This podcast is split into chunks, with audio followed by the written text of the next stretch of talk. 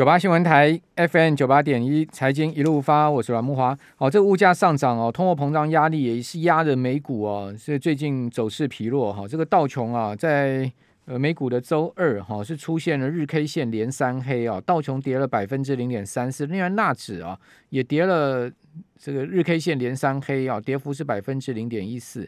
好，另外费半指哦，这个半导体股票更弱哦，这个日 K 线是连四黑哦，哦，这个跌幅呢是达到百分之一点三四哦。那全世界呃数一数二大的这个仅次于日月光之后的这个大的封测厂哦，Encore 哦，居然呢股价是跌了十趴啊，这也是使得这个费半指啊这个跌幅呢超越呃其他指数的主要原因哦。那呃标准普尔五百指数的跌幅是百分之零点二四，好，因为 Anchor 的股价大跌，再加上今天传出来说这个苹果啊，哦，这个新机的订单呢、要呃减少一千万只，哦，主要原因呢是因为晶片不够，那它导致了像这个苹果的这个晶片的封测厂日月光啦、力成啦、超锋啦，今天股价啊就纷纷在中箭落嘛，哦，这个本来这个全世界半导体封测厂的股价就疲弱了，哦，今天还有利空消息，哦，所以日月光今天股价再破底啊，你跌到剩下九十三块了。哇，这个这一波段这个日月光的股价跌幅也是相当的大哈，也是跌破年线的这个格局了。哦，那同时我们可以看到，这个国际货币基金会啊也调降了这个全世界的 GDP 哦，最新的全球经济展望啊，把原先的 GDP 六趴下降零点一个百分点到五点九哦，这个呃往下调零点一个百分点调不多啊，但是呢确实告诉这个市场啊。这个整个全球的经济的一个增长，其实在开始见到比较疲弱的状况。好，那这个是在国际讯息的部分。另外，中国大陆今天公布出来非常多的重要经济数据，包括进出口贸易统计，好，还有呢社会融资啦，好，这些我们等会儿呃有时间再跟听众朋友报告。其中进出口的统计数据很重要哈。那九月中国的出口啊。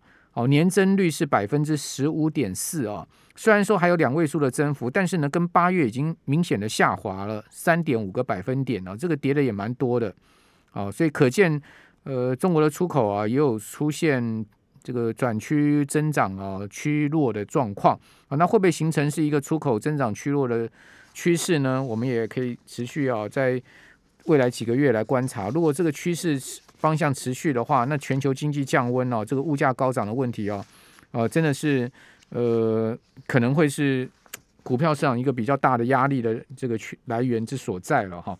好，那至于说这个整个环境面呢，我们该怎么样做投资？那其中呢，对退休族来讲哦，这个六趴的劳退自提啊，是不是一个好方法？哦，这个雇主帮你提了六趴之后呢，你个人是不是也要再提六趴？这样变成十二趴的薪资啊？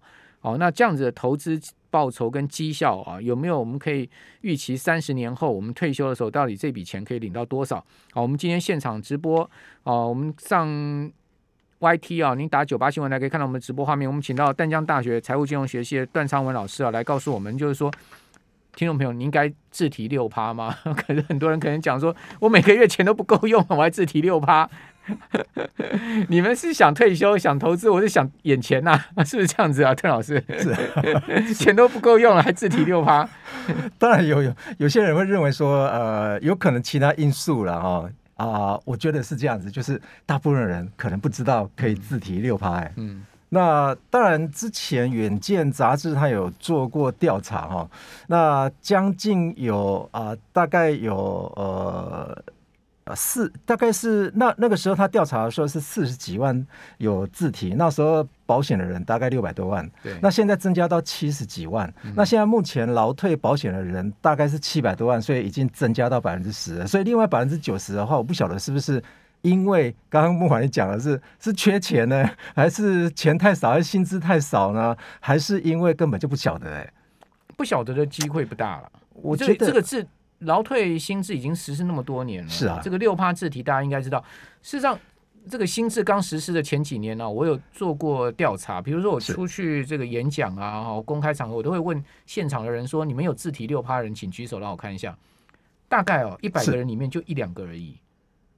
百分就是有去字体的，对，百分之百分之九十五没有自提，就是老板六趴而已。对对哦，那个现在目前是十趴嘛，对不对？对，现在大概十趴就好一点。对，七十二万了，七十二万多了一些人有字体，那但是比例还是很低啊。对，比例大概就十个人趴嘛，十个人十个人一个嘛。对，那字体的比率的话，基本上都在六趴左右了。那有那个杂志有去调查，结果就是大概是五点四四左右，也就是说字体的比率，薪资在加提的部分就是五点四四。对，他最多就是 最多就是提到六趴，那六趴内都可以你对对对对对。那当然，这个有没有啊？这个劳退的这个薪资受雇者啊，哈，是因为以前啊劳退的绩效不佳而不愿意自提，呃，这个也有哎、欸。这个那个之前投信公司也是去年投信公司，他有调查过，就是四成的人他愿意想要自己去投资。对，所以大致上我们统计大概三个原因嘛。第一个原因就是刚刚木华你提到，就是哎呦。不够钱，不够多钱啊，钱不够多啊，要不然就是薪资、啊、薪资太低了啦。嗯、那第二个因因素就是是啊，第二个因素就是根本就不晓得这件事啊。第三个，那可能就是因为啊，劳退绩效以往的绩效并没那么好，并没这么好啦，嗯、也不是说今年不，今年是特别好啦。哦，那当然是之前是不是有这个因素存在？基本那之前那个投信公司都有调查过啊，因为投信公司也在觊觎他们的这这个六趴，是不是？投信说来来钱来我这边绩效更好一点。他调查结果是啊、呃，四成的四成的人基本上是认为说他想要去。自己去投资啊，那自己去投资的话，自己投资会不会当被韭菜？对啊，就是选不到标的嘛哦。嗯、那当然，这个劳退的部分的话，是不是应该要自提六趴了？我认为大概是呃，如果你有剩余的钱，也就是说你每个月的薪资有剩余的钱的话，基本上是可以提一些些出来了。嗯、那是不是要？是不是要到六趴的话，呃、欸，基本上我自己公保的部分的话，我们都有加提啊。你看你啊，对，提多少呢？我们提到十二趴哎，就自己提十二趴，还是说自己提？那学那学校的部分的话，也帮我们加提一倍这样。哎，早期的时候了，就是总共这样就是二十四趴哎。没有没有，就是原来是六趴嘛。哦，原来六趴，对，原来六趴。哎，对。所以也就是说，total 提到十二趴。对对，total 提到十二趴，再再加上原来的六趴嘛。那大概大概是十八趴左右嘛，十八趴，对啊，每个月薪资。但是这个这个早期的时候，公务人员的那个退抚基金的话，它的那个绩效也没这么好啊，大概也是跟定存差不多而已啊。所以有提跟没提的话，呃，是否我觉得差不多啦。也就是说，你把钱是一个储蓄而已。是啊，就是当做是储蓄，或者是说当做说是以后可以抵税的一个啊这个标的啦。那也就是说，你现在如果加提六。他的话，依照目前看来，就是说，呃，有保劳工退休基金的，也就是说，这张表格里面哦，有有把这个几个数字，我觉得几个数字有点。我们来探讨，我们来探讨一下这张表格。对。对上面的上面的部分的话是劳退，这张表格从哪里来的呢？那这个是劳工保险局里面一百一十年度七月份的统计，只要现在只到七月份。OK，啊，现在只到七月份哦。其实他们的资料真的可以快点更新了。对，对，现在都已经十月了，才提供到七月而已。那这张表格的话，大家可以看一下哈，也就是哎有点奇特哈，嗯、也就是劳退的部分，大家有没有看到哈？平均的。提缴工资啊，哈，劳退的部分是四万零八百九十七块，嗯，那结果呢，劳保的保保险工资的话是三万两千七百三十六啊，反而比较少。照理来讲，这两者应该不、啊、不应该有这么大落差啊。这个落差为什，为什么会落差这么大呢？对，因为它这个平均值啊，哈，那从平均值里面来看的话，哈，呃，哇，你看一下它那个劳退的部分，哈，它的劳退部分，它的。劳退的人数啊，大概七百零八万。对，但是劳保的人数竟然是一千零五十八万呢。对，这个这个有点奇，有点奇特哦。也就是说，劳保的人数竟然保的人数是比劳退的人数来得多啊。当然，我们知道说有一些有可能啊，因为它有一个时间差的问题嘛。呃，时间差是跟救治，它有一些救治的问题。是，但是也不会差到这么多。如果差这么多的话，岂不是呃适用旧制的，他也要保劳退啊？嗯，那如果适用旧制的话，他也要保劳退的话，那基本上呃劳退这个人数的话是包括旧制跟新制啊。嗯，所以有保劳保的人，基本上雇主一定要帮他保劳退啊，这个是法规规定的。那当然，我们有有知道说，呃，何者可以不需要提劳退？当然，很多人在网络上可以啊、呃，这个去搜寻一下，就是说，呃，劳退是雇主啊不得使用薪资去帮他去保这个劳退的部分啊，是要额外。去提拨的啊，这一定的啊，对啊，那这个雇主怎么可以说我用从你薪水里面去扣这？但是网络上有一堆人在问啊，说我只有保劳保，没有保劳退，那这个这样子是我要自己付钱吗？有有些老板 很那个啦，有些老板会跟员工讲说，我不帮你付这六趴，你自己从薪水扣啊。对，哦，所以我会帮你缴六趴，但是基本上你我要从你薪水扣出来，这其实是违法的。所以我们看这张表格，但这就劳工权益自己、啊对啊、自己对于劳工权益认知，你要不要去跟老板争？那老板跟老板争，老板会不会不让你工作了？是这个就有些路，我觉得 段老师有些弱弱势的受雇者，他真的可能就要忍气吞声这件事情。所以是不是因为这样子因素，基本上这个这个我们也无从知道、哦。那这个可以去问劳工局啊，对，对啊，他应该要做一些说明啊。那如果为什么这两者之间落差？这个落差原因是什么？落落差有点大。第一个，第一个平均提缴工资的落差，对不对？是啊，这差了八千块。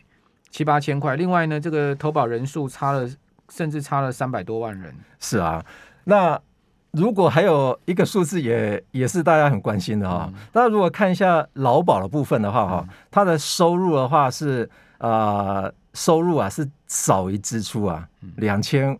五百啊，两呃，也就是二五二八这个数字，跟下面的支出是二六八零，两者啊，也就是造成劳保会亏损的最主要因素啊，也就是支出的部分的话是大于。好，我们这边先休息一下。九八新闻台 FM 九八点一财经一路发，我是阮慕华，在我们节目现场是淡江大学的段昌文老师哦。我们今天再继续讨论这个劳保劳退，有关我们上千万哦劳工退休金的问题哈。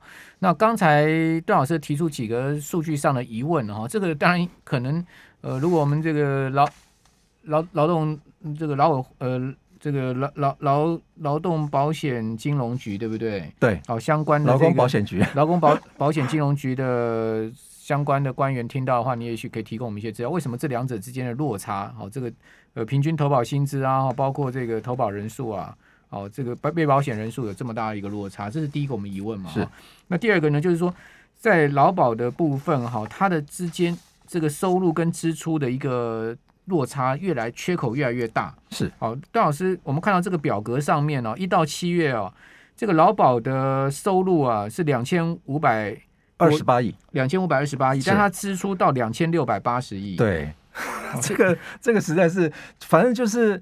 呃，累计的结果都是在亏的，就是说现在目前收的保费是不够的嘛。一到七月就是不是啊，不够一百七十，对对，一百六十亿。是，所以呃，有人精算，就是精算师去精算的结果，就是未来会去参加劳保的人数会越来越少嘛。那会领钱的人，就是退休人会越来越多嘛。那唯有可能就是政府在拨补，要不然就是费率要调涨嘛。那拨补政府每一年拨补两百亿也不够啊，啊。这个之前拨补一百亿就不够了，现在增加到两百亿，现在那那明年岂不是要增加到三百亿？那这也是对政府财政来讲是一个大的窟窿啊。对对对，但是。听众朋友，你可能呃要听清楚，就是也就是说，我现刚我们刚刚讲的是劳保，不是劳退了、嗯、哦。那劳退的部分的话啊、呃，大家也可以看一下这张表格，也就是上半部的那个啊、呃、那个表格的话哈，劳退的部分的话，它的收入啊是一千四百一十八亿，也就是统计到七月份一到七月份累计的结果一千四百一十八亿哈，但是支出呢，支出只有一百九十二亿啊，所以这是绰绰有余啊。因为现在领那个劳退的人少嘛，是对少，啊、其实对，但是其实我们看哦，这张表格里面，也就是说对照这张这两张表格，也有一个特殊的情况哦，也就是说，呃，可以让大家参考啊。你退休的时候到底要一次领，还是要领年金？对，那您建议呢？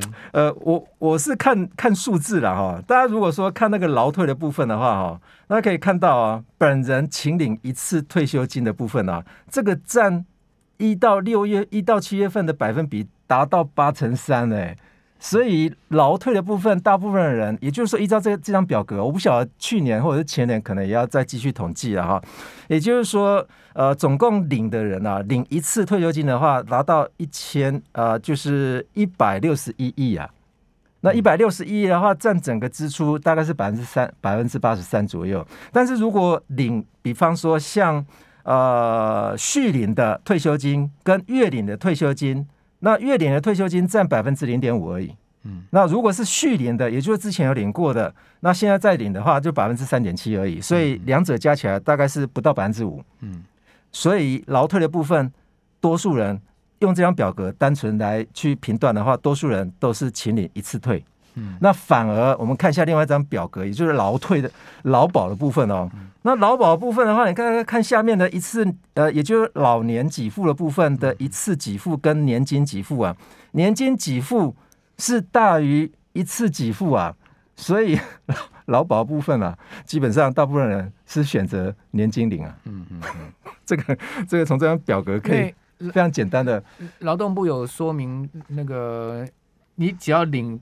八年之后，其实基本上就就大于一次领了。对，大概就是你你你这个月退领月退哈。对，就是说这个年金用年金的领的方式，大概八年多一点，你就大于一次领。对啊，所以在劳保的部分的话，大部分人的 领的金额大概就是用年金的方式来领，嗯、反而劳退的部分的话，可能大家受到劳保说会倒的影响啊。嗯就是反而退休的时候，劳退是不会倒啊。对啊，劳退是不会倒啊。劳退，您刚刚讲到说，他现在目前一次请领退休金，今年一到七月总共有五千七百多人嘛。对，没错。然后，然后合计 合计是九千多人领嘛。对，对，好，那其中包括了续领是一千七百多人，然后这个是金额啦，金额。哦，这个是金额，这是金额，这是金额。哎，这是件数嘛？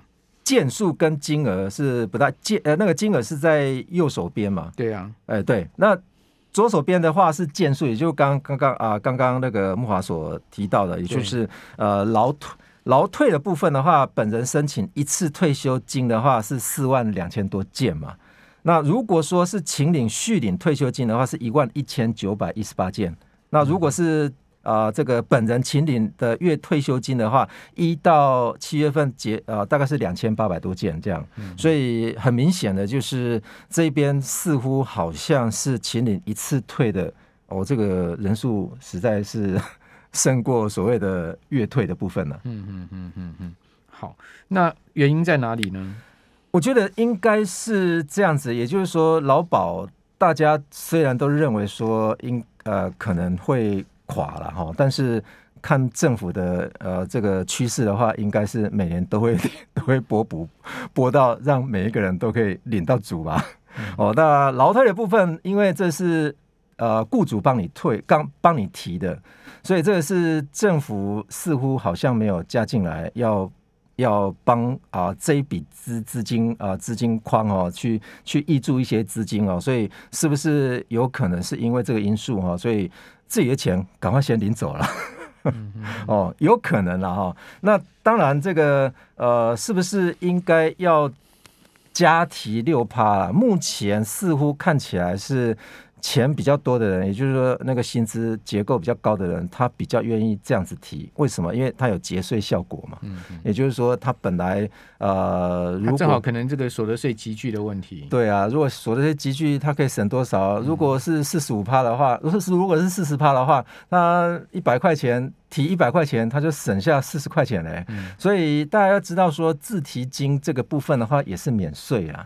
那有可能呃，人家会认为，有可能有一些人会认为说，那到时候如果我一次领的话，是不是就一次的税就是呃，就是会扣光光了？哦，这个不会啦。那因为目前的结果是这样子，就是免税的金额，就是你请领一次退的话，免税的金额目前是十八万，乘上你的年资嘛。那如果是三十年的话，就五百四十万了，啊，免税啊，一次领的话，但劳工能够领到五百四十万，这个实在是很高了，啊。嗯，哦，所以免税额大部分都可以在免免税额内。哎，对对，都我觉得应该都可以在免税额之之内。那说十八万以上到三十六点二万是目前的集距，到三十六万三十六万元之间的啊，算出来你的年资请领的那些退休金的话。啊、呃、是折半了，也就是说你符合你当年的税率再折半这样而已。三十六万以上的，那就是全额课税。哦，所以呃，我是认为这种退休金在劳保部分的话，可能要领啊、呃、一次领领到五百四十万，那毕竟还是少数啦。所以原则上应该你如果是一次领提多一点，一次领的话，应该是课不到税啊。嗯，因为依照目前这个集聚来看的话，平均的所平均月薪大概四万一千块嘛，就是结。呃，今年一到七月份平均看那个表格，大概四万一千八，呃，四万零八百多块嘛，大概大概平均四万一千嘛。那十万一千块钱来去换算的话，大概就是免税额，大概就是呃十八个。如果以三十年工作三十年了，那如果没工作三十年，二十五年就退休，二十年退休的话，那你你，我想你的那个免税额就会就会呃在逐步的。往下调啊，哦，那这个就是依照年资的部分，所以呃，我想应该如果你有剩余的呃资金的话，呃，这个 应该是可以可以的哈，可以。所以您建议还是如果有剩余资金，行有余力的话，还是可以提拨六趴了哈。对对对对，好，不过这个六趴可能就对我们听众朋友来讲就见仁见智。第一个呢，就是说在这个所谓劳退投资的绩效上面。哦，这个是一个刚才大家 concern，我跟自己投资绩效更好，是啊，去买 ETF 的绩效可能更好。那第二个呢，就是说，呃，可能他自己现在目前的生活支出就已经是相当吃紧了，他也没有这个能力再提拨六趴了。对，好，那如果说在这样的状况之下，段老师你会有什么建议？就是说，在退休金的累积上面，我们自己个人应该怎么去累积自己的退休金呢？其实退休金的话，就是要稳定啊，不要去买那些波动性非常大的，或者是说呃，这个呃，人家 其实要配要资产配置，这是非常重要的啊。那资产配置是影响到绩效高或者是低最主要的因素，而不是要选这个这个明星股，或者是说选所谓的这个大家都在买的股票哈。那你退休了，那当然要保本啊，以保本啊这个为主哈。那如果你认为说选股非常的辛苦的话，我是认为是这样子，就是你干脆就提提到六趴。嗯。那如果你认为说你可以提一半，或者是说你剩下的资剩下来的钱你要怎么样子去处理的话，我我是这么认为，就是最好是去啊买一些。可以避开掉风险，全球市场的部分的基金可能比较妥当，或者说用这个 ETF 的方式，全球瞄准全球市场的 ETF。哎，对对对对，瞄准全球市场，不要瞄准某一个区块。瞄准某一个区块的话，会碰到这个景气循环的啊。好，哦、这个当然提拨自己的退休金啊，很重要，就是弥补我们讲说这些不足的这个所得替代缺口了。好，这个给听众朋友参考。好，今天非常谢谢段老师。